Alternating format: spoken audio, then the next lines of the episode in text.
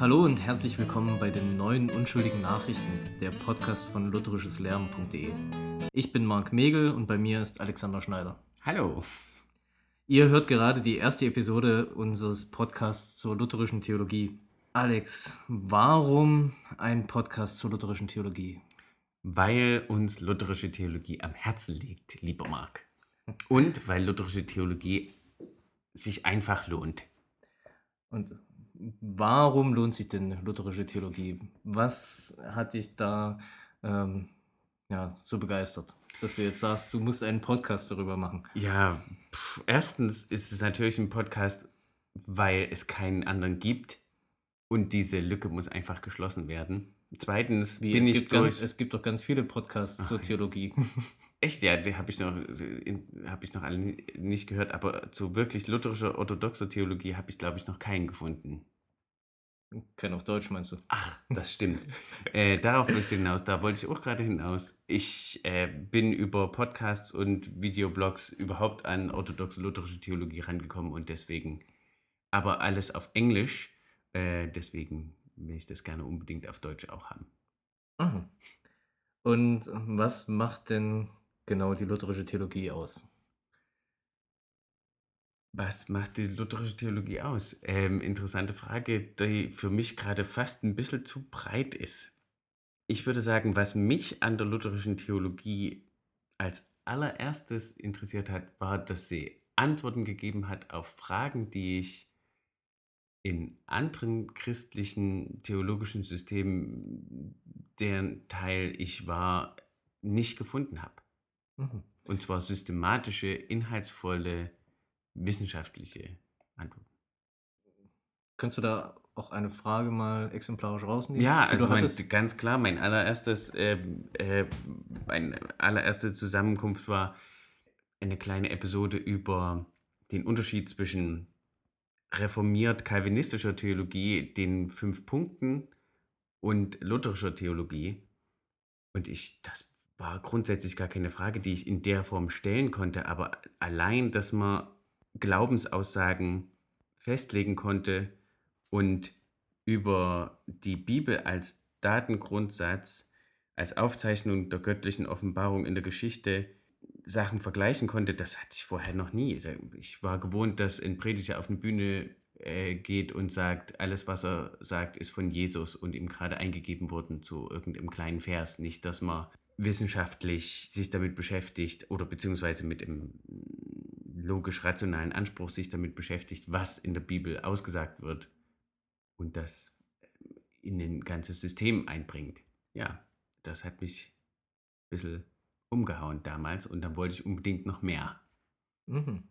Was waren dann, dann andere Sachen, die dich an lutherische The Theologie fasziniert haben? Drehen wir den Spieß doch mal um, Marc. Was interessiert denn dich an lutherischer Theologie? Also ich bin zur lutherischen Theologie gekommen durch mein Theologiestudium, ähm, habe mich da mit den Bekenntnisschriften der lutherischen Kirche beschäftigt. Ich bin wahrscheinlich einer der wenigen äh, Theologiestudenten, der fast das ganze Konkordienbuch durchgelesen hat. Und dabei hat mich die Theologie, also die lutherische Theologie schon fasziniert. Ähm, besonders, dass es irgendwie da immer auch ja, einen gewissen seelsorgerlichen Anspruch gibt. Ähm, Und auf der anderen Seite, dass die immer der Schrift verpflichtet ist, die lutherische Theologie. Ähm, und zwar auch in der Form, äh, dass man ja lieber versucht, Paradoxien auszuhalten, ähm, als dass man dann sagt, irgendwie den einen Teil der biblischen Aussagen, den biegen wir um oder den Lassen wir mal den, weg. Den lassen wir mal weg, den lassen wir Ja. nicht gelten. Genau. Auf jeden Fall. Vielleicht kommt mir da gerade in den Sinn, wäre es sogar auch mal kurz gut drü- drü- drüber zu reden, warum Theologie, also äh, vom Blick des äh, Atheisten oder äh, irgendjemand anders aus, ist ja die Frage, warum man sich äh, mit sowas überhaupt beschäftigt. Was ich versucht habe, am Anfang da ein bisschen rüberzubringen. Oh, habe ich das überhaupt? Nee, ich glaube nicht. Ich, glaub, das ist weiß gerade nicht, was du meinst, aus Alex. unserem Vorgespräch. Dann erzähl mal. Ähm, ich glaube, es ist äh, unglaublich wichtig, sich damit zu beschäftigen, weil es die Grundfragen des Lebens betrifft. Für meine Begriffe haben wir kaum noch Zeit, uns mit denen zu beschäftigen.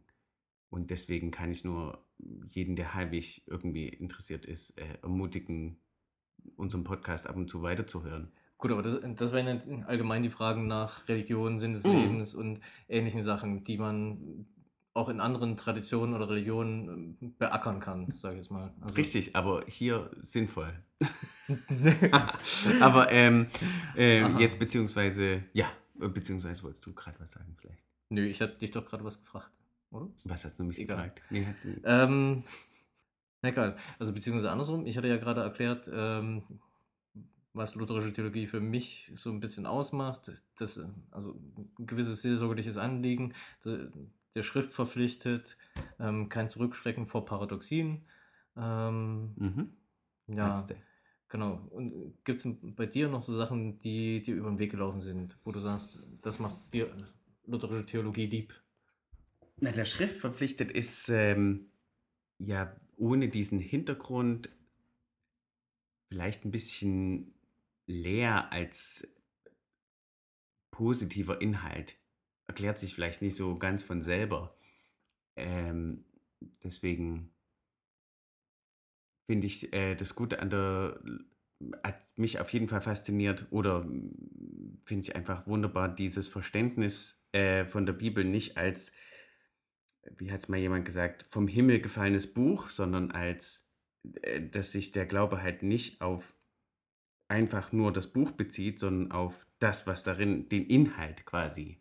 Äh, und zwar, dass äh, es die Welt gibt und in der Welt außenstehenden Gott, der sich in der Geschichte offenbart hat, was in dem Buch aufgezeichnet ist. Das heißt, wir glauben an die Selbstoffenbarung Gottes. Wir glauben nicht einfach an ein Buch. Ja, genau. Und quasi daran, dass Menschen diese Selbstoffenbarung da aufgezeichnet haben und in gewisser Weise da begleitet und autorisiert wurden durch den Heiligen Geist. Ja, nicht nur begleitet, klar ist das so ein Mix. Ja, wenn man jetzt autorisiert. autorisiert auf jeden Fall. Ich sag zu einem ja, ähm, beim Propheten oder sagen wir doch mal, die interessante Geschichte ist doch der brennende Busch, Inwiefern? weil er, weil das so ein äh, eine Brennglasmoment ist, wo der Mensch Mose Gott begegnet, der sich übernatürlich offenbart in dem brennenden Busch, der nicht verzehrt wird und Worte spricht zu ihm. Das ist also Hm. das ist jetzt nicht nur irgendwas aufgeschriebenes, das ist, dieser Moment ist dann wichtig. In welchen Worten der verfasst wurde, ähm, solange die Wahrheit der Situation aufgezeichnet wird, ist vielleicht sogar variabel, aber es sind bestimmte Worte gewählt worden, die den Inhalt ausdrücken und genau den Inhalt, der es sein soll. Ähm, anders haben wir es dann so ein bisschen im Neuen Testament wahrscheinlich, sobald wir in Richtung, wir haben hier Jesus quasi als den brennenden Busch. Ja, ne, Jesus zumindest als äh, die Offenbarung Gottes, das Wort Ja, Gottes. Aber das, ist, der Brenn, das ist. ist ja, Ja. tatsächlich der brennende Busch. Diese, das ist doch vielleicht das Interessante oder sogar diese Hm? super interessante Parallele des Brennens und nicht verzehrt werdens, dieser Zweifachheit, die nicht so richtig zusammengeht. Weil wenn was brennt, wird Muss es ja verzehrt. verzehrt werden, ja. Aber es sind zwei Sachen, die nicht zusammenpassen. Genauso wie die Gottmenschlichkeit Christi. Hm. das sind zwei Sachen, die überhaupt nicht zusammengehen. Deswegen ist Christus wie der brennende Busch. Also der brennende Busch, Busch ist auf jeden Fall eine Typologie. Typologie, da gehen wir bestimmt mal später nochmal drauf ein, was das ist. Wir müssen ja nicht alles im ersten Podcast. äh, Ganz genau. Ja.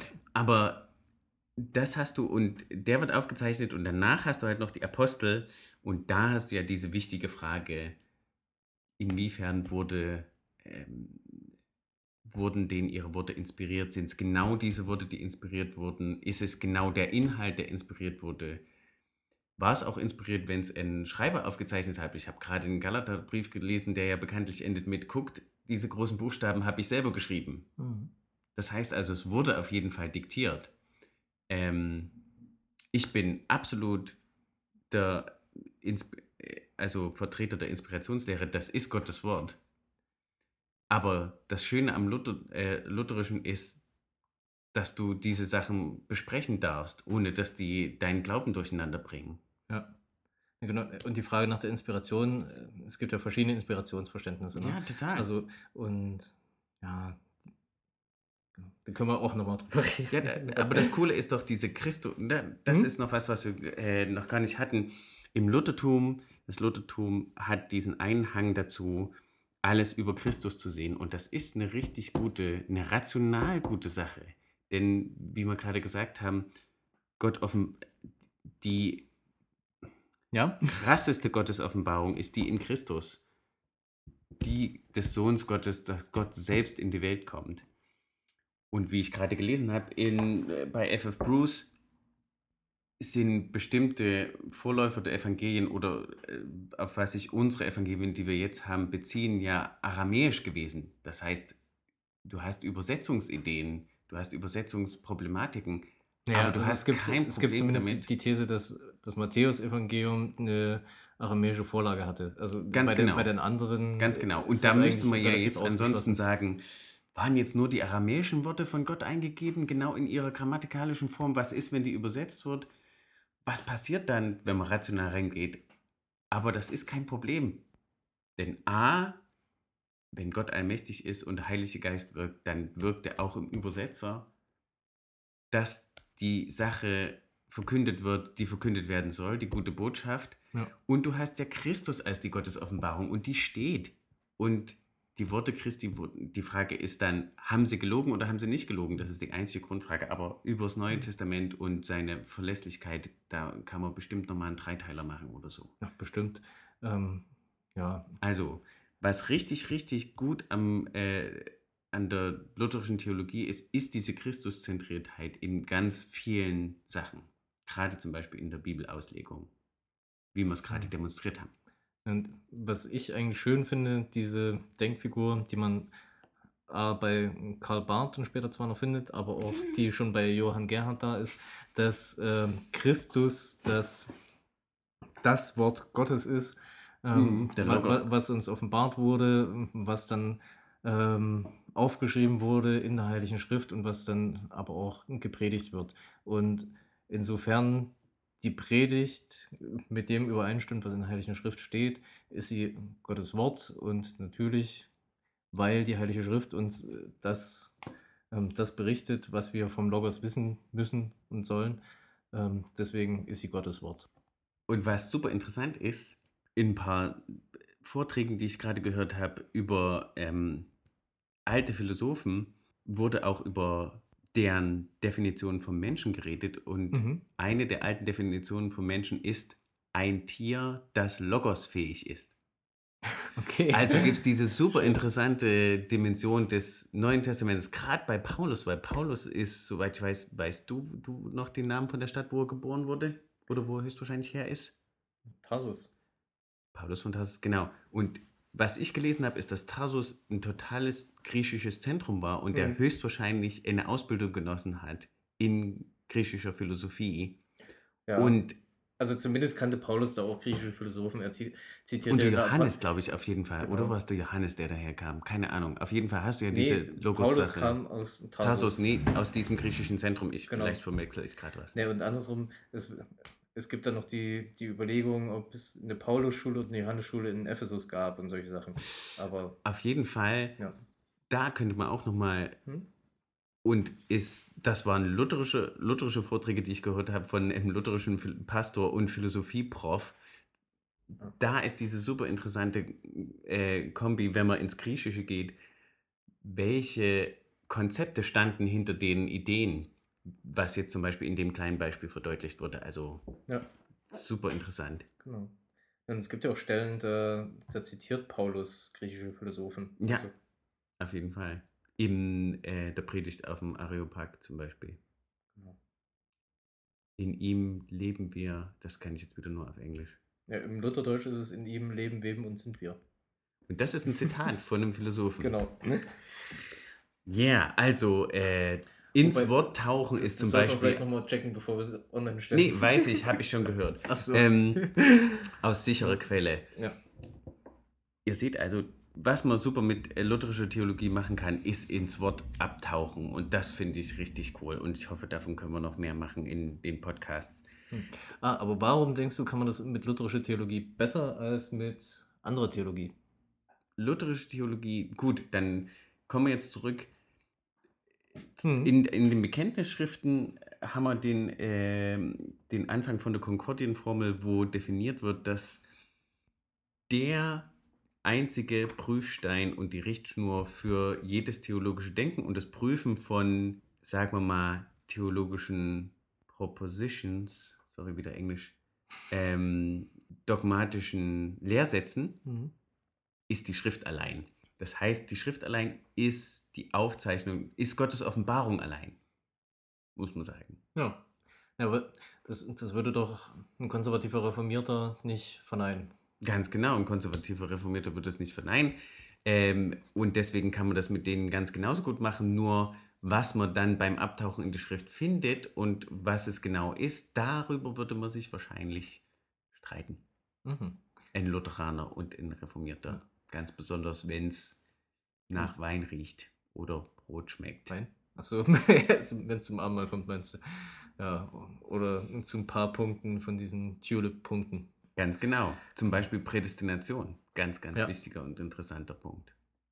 Wir haben uns noch kein Ende und Verabschiedung aus überlegt. Wer will denn hier schon Ende und Verabschiedung machen? Ähm, du wahrscheinlich, weil du der Chef bist. Nee, ich hatte bloß überlegt.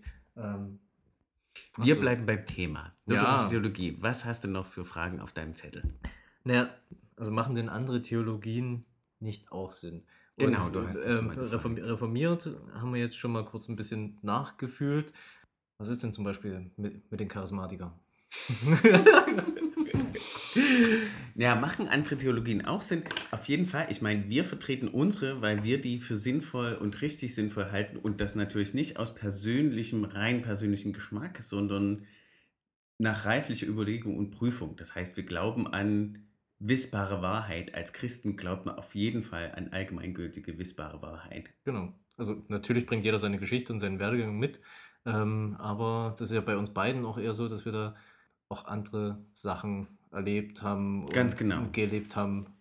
Ja. Aber auf jeden Fall, was das Zentrum vom Christentum an sich auf jeden Fall. Gut, wir Hm? befinden uns, um das nochmal kurz einen Ausflug zu machen, wir befinden uns natürlich in einer Zeit, in dem jedes Mal, wenn man ein Wort sagt, das Wort alles Mögliche bedeuten kann. Man muss quasi fast immer definieren. Das hat uns die Philosophie der letzten 20, 30 Jahre beschert.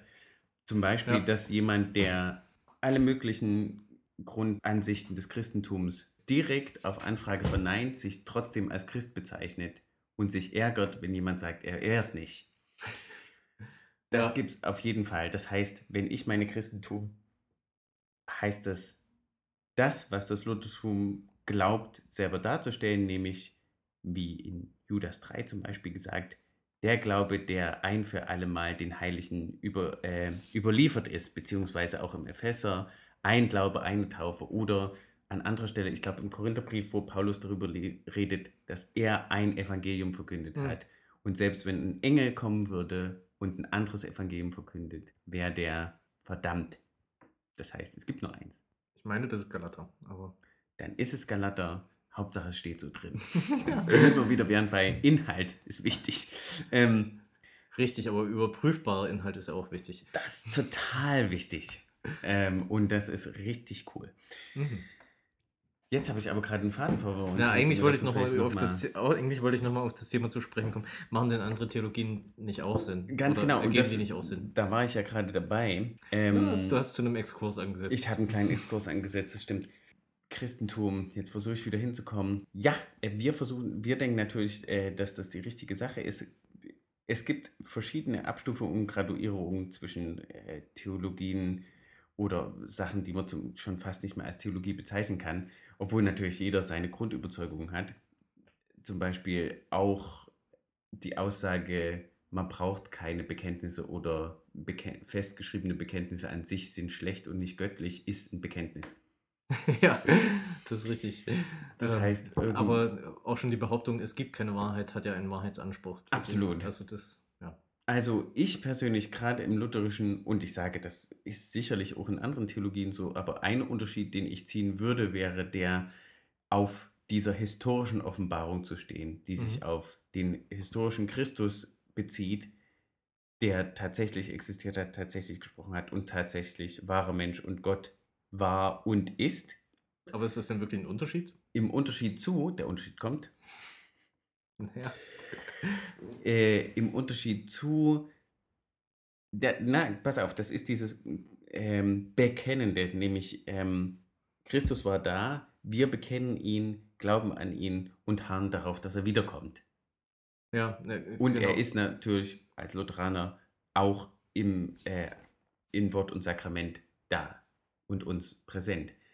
Im Gegensatz zu, Ja, aber, also Gott offenbart aber sich zumindest mir das, aber direkt. zumindest das äh, Christus bekennen, ähm, das ist ja erstmal jetzt wirklich, ist ja auch kein Unterschied, oder? Also weil der Unterschied, der, ne, ich glaube, die meisten christlichen Denominationen und Konfessionen ähm, würden sagen, sie bekennen Christus, ja, aber den welchen? historischen. Den Christus, der äh, mir sagt, ich bin gut, der mir ein gutes Gefühl gibt und der dafür da ist, dass, äh, dass bei mir alles klappt in meinem Leben. Ja, dann kommen wir jetzt schon eher zu den Unterschieden, aber das, was du vorher gesagt hast, war, glaube ich, nicht wirklich der, der Nee, Unterschied. Also, Du hast wahrscheinlich gedacht, ich habe in dem Punkt schon mal einen Unterschied gesagt, das war alles noch Kategorie A, jetzt wäre Kategorie B gekommen. ne, dann hätte ich mir gewünscht, dass du schneller zum Punkt kommst. Aber äh, dein Wunsch und der Wunsch unserer Hörer kann eventuell verschieden sein. ja, könnte sein. Es muss ja manchmal auch was ordentlich ausgearbeitet werden. Man kann sich aber auch verfriemeln. Auf jeden Fall, um diesen Streit abzuwürgen, wie ich schon gesagt habe, welcher Christus? Ähm, für meine Begriffe gibt es eine andere Grundkategorie, in die verschiedene äh, Glaubensrichtungen noch einfallen, und zwar die, die sich eher am einer Gottesoffenbarung im Jetzt orientiert, und zwar in mir und meinem Verstand zum Beispiel, in der, meiner Erf- Lebenserfahrung und der Lebenserfahrung meiner Mitmenschen. Ähm, das sind eher die progressiven Richtungen äh, oder in mir und in mein, meiner Gefühlswelt. Die gibt es schon länger. Also gerade die Gefühlswelt-Sache ist ja mit mittelalterlicher Mystik ganz eng verbandelt, wo du auch Gott im, äh, findest im tiefsten Wesensinnern und in einer Art Gefühlstiefe. Oder halt in der Ratio, was die von mir als erstes erwäh- erwähnte Sache wäre. Wir glauben aber, dass du Gott in seiner geschichtlichen Offenbarung findest und da, wo er versprochen hat zu sein. Genau, also Charismatik zum Beispiel hat das große Problem, ich wollte jetzt eine Pause vermeiden, äh, hat das große Problem, Pausen kann man auch wieder rausschneiden zur Not.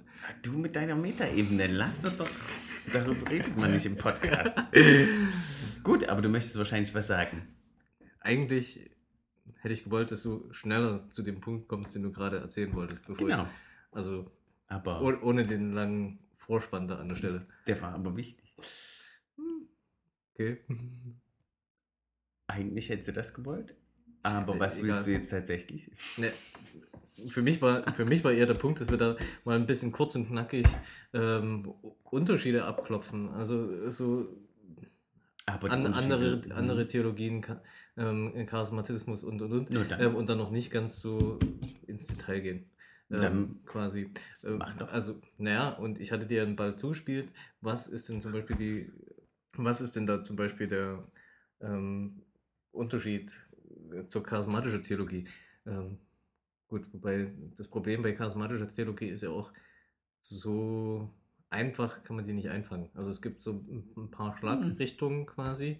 Ähm, und an, Aber schon. anson ansonsten gibt es dann da immer wieder den neuesten Trend und äh, die neueste Generation und da wieder eine Offenbarung. Und Ja, hier- genau. Das ist ja Also- genau, du beschreibst gerade genau das, was ich gesagt habe, nämlich Gott offenbart sich im Hier und Jetzt und Mhm. immer neu. Oder es gibt, wie ich die Sachen, die ich eben zitiert, die wir vorhin schon zitiert haben, es gibt den einen Glauben, der offenbart wurde und Ja. der in seinen, mindestens in seinen Grundzügen feststeht. Das ist auch super wichtig beim Christentum, dass man Adiaphora entscheidet. Dazu später Adiaphora sind Sachen, die nicht zentral sind und deswegen wandelbar. Aber es, Christentum, wenn es wahr sein will und den Wahrheitsanspruch hat, dann müssen Grundaussagen für alle Menschen zu allen Zeiten gelten. Weil wir, ja, das ist der Anspruch des Christentums, dass die Grundaussagen für alle Menschen zu allen Zeiten wahr sind. Zum Beispiel, alle Menschen sind Sünder und können vor Gott nicht bestehen. Wir kommen da alleine nicht raus. Gott in seiner äh, Gnade und seiner Weisheit hat beschlossen, das Ding selber in die Hand zu nehmen und hat es in Christus gelöst. Wer daran glaubt, dass Christus Gottes Sohn war und für seine für die Sünden aller Menschen gestorben ist, der ist gerettet und hat das ewige Leben. Ja, genau. Aber, also, aber die Punkte, die du ja gerade auf, äh, aufgezeigt hast, sind ja einfach genuin christlich und würden wahrscheinlich zumindest erstmal so die meisten Christen da auch zustimmen, zum Glück. Also, also weil, weil das, das, das würde ich mal ganz kurz gleich nee. fragen. Also bei Katholiken ist es nicht so, dass da dazu noch kommt, und wer der katholischen Kirche, Kirche eingehört, ist gerettet? Nee, es ist nicht zwangsläufig notwendig beim Katholizismus. Es gibt, äh, gibt ja auch beim Katholizismus, zumindest seit dem Zweiten Vatikanum, Ganz das, genau. das anonyme Christentum. Ähm, Ach so. Also wo... Auch so, wieder was Lutherisches, was übernommen wurde. Das anonyme Christentum? Lutherisch? Keine Ahnung, Nein, aber die nee. Idee von, es gibt, äh, es könnte nach dem persönlichen Glaubensstand gehen und nicht nach der Kirchenzugehörigkeit. Nee, da ist sogar die Idee davon, dass es noch nicht mal nach dem persönlichen Glaubensstand gehen muss, sondern einfach nur danach, wie jemand sich verhält, quasi. Na gut, das ist nichts Neues, das ist eher traditionell, stimmt. Nee, aber der muss dann aber auch nicht der katholischen Kirche angehören. Aber ähm, er, er rettet sich durch seine Werke quasi selbst. Er, unwissentlich. Er, ja, er, er, lebt, er, er dient quasi unwissentlich. Das ist so ein bisschen wie bei C.S. Lewis und den Chroniken von Narnia. Er dient unwissentlich dem wahren Gott quasi. Ja, ich weiß nicht, ob C.S. Lewis das so auf Werke bezogen hätte. Ich glaube nie, dass C.S. Lewis wirklich in, bei Narnia, und da kenne ich mich so ein ganz kleines bisschen aus, überhaupt ein richtiges Konzept hatte hinter der Story. Naja, das Ding mit dem anonymen Christentum, ähm, da, das, da wird auch kein richtiges Konzept draus gemacht in dem Sinne, sondern es wird die Möglichkeit offen gehalten, dass Gott da eventuell auch irgendwie ähm, errettet. Und ähm, natürlich, die Leute dann irgendwie glauben die auch, aber es wird auch nicht am Glauben festgemacht, weil die kennen ja Christus nicht. Ne? Aber gut, das Konzept ja, das vom anonymen gibt, äh, Christentum. Da können also, wir mal drüber reden, weil da kann man viel, da ist Prädestination drin.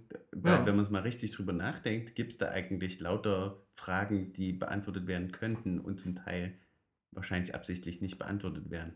Ja, eventuell. Genauso wie bei dem Bild von C.S. Lewis. Mhm. Genau. Ja, nee, aber ähm, der Punkt, worauf ich hinaus will, ähm, also lutherische Theologie, die will ja in dem Sinne nicht irgendwie eine, eine Sondertheologie sein, sondern die will einfach christliche Theologie sein und ja.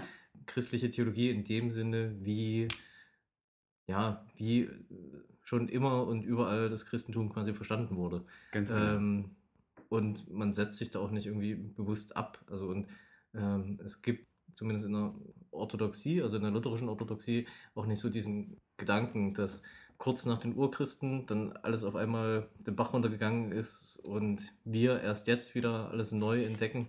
Genau. Natürlich gibt es den Verfall durch das Papstamt und in der mittelalterlichen Kirche, aber ja, da steckt nicht der Gedanke, dass die, dass die Kirche als Institution per se böse ist, sondern eher durch die Menschen, ja, diese haben verkommen lassen genau. schlecht geworden ist. Oder per se gut und perfekt.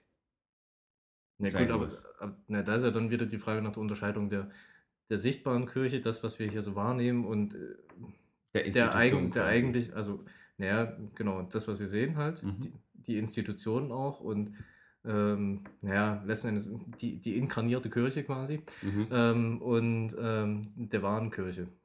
Das, also die Leute, die eigentlich zur der Versammlung zu Gottes, der Erwählten genau, und, und zu Gottes Kirche gehören und die mal gerettet werden. Ganz genau.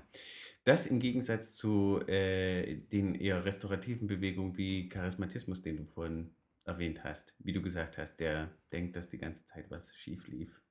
Und jetzt läuft es erst wieder gut. Also durch die Wiederentdeckung des Heiligen Geistes quasi. Ja, ja ganz genau. Du genau. finde ich immer ganz schwierig, wenn man seine dogmatischen Überzeugungen damit begründen muss, dass die meiste Zeit vor einem selber oder seinem vor kurzem geborenen Lieblingslehrer alles schief lief. Kollidiert für mich so ein bisschen mit dem allmächtigen Gott und mit Aussagen der Schrift. Der allmächtige Gott hat es ja trotzdem auch zugelassen, dass, sie, dass die Kirche in Europa im Mittelalter schon irgendwie in die falsche Richtung gesteuert ist. Auf jeden Fall, aber also, nicht 2000 Jahre lang.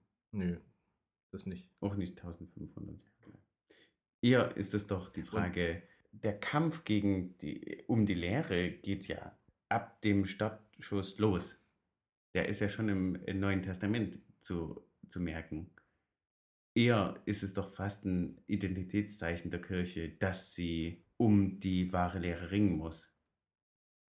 Na gut, was heißt äh, Identitätszeichen? Aber es wurde zumindest im Neuen Testament findet man das schon. Es wurde von Paulus auch schon vorausgesagt, dass es dann Irrlehrer geben wird, die, Ja, und die er kommen hat werden. den ganzen Galaterbrief gegen eine Art von Irrlehre schon geschrieben. Genau, ja. Also ist doch eher die Frage, Gott hat das zugelassen, aber Gott lässt das schon die ganze Zeit zu. Die Wölfe kamen sofort und sie sind die ganze Zeit da und entweder es gibt halt viele und kaum noch Schafe oder es gibt mal mehr Schafe und ein paar Wölfe. Es ist ja quasi bis zu Christi Wiederkehr äh, in Wogen wahrscheinlich.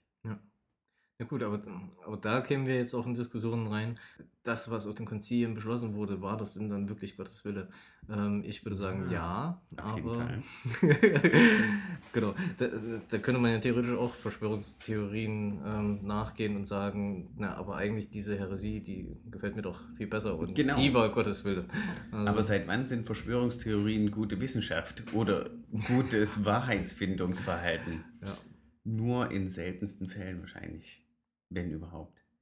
Aber hier könnte man vielleicht auch einen guten Abschluss finden und sagen, Konzilien und andere Beschlüsse, genau über das wollen wir versuchen, in den nächsten Podcast-Folgen zu reden und uns vielleicht ein bisschen an der Dogmatik oder an einem Teil der Bekenntnisschriften entlang zu hangeln, um unser allgemeines Gespräch hier Mhm. äh, dem etwas Struktur zu geben. In diesem Sinne, alles Gute und bis zum nächsten Mal bei den neuen unschuldigen Nachrichten von Lutherisches Lernen. Música